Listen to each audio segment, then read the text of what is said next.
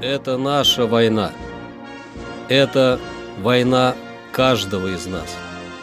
В сознании нашего народа День памяти и скорби 22 июня. Это личная минута молчания.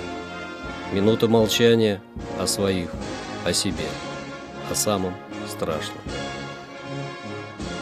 Корреспондент информационного агентства «Регнум» по Сибири Татьяна Иващенко рассказала о своих героях, память о которых хранится в их семье и передается из поколения в поколение. Ко Дню памяти и скорби я хочу вновь вспомнить о героях нашей семьи. Мой прадед Павел Михайлович Исупов родился в деревне Селичи Тумановского района Кировской области.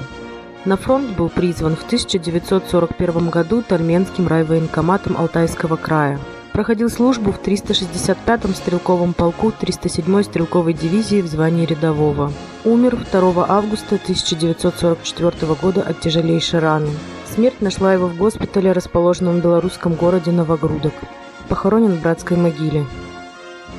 Я ни разу не видела прадеда, но от своей бабушки, его дочери, и своего отца, его внука, знаю, что Павел Михайлович присылал семье в село Усть-Чумыш Тальменского района Алтайского края письма-треугольники – Сначала фронта, а потом из госпиталя.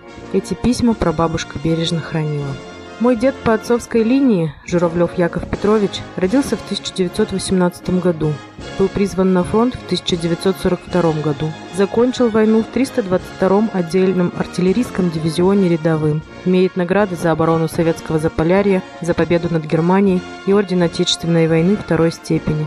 Деда мне посчастливилось увидеть, так как умер он от болезни в мирное время в 1991 году. Бабушка Аня, Анна Павловна Журавлева, осталась вдовой. Память о наших героях, моих прадеде и деде, хранится в нашей семье и передается из поколения в поколение. Это наша война. Это война каждого из нас.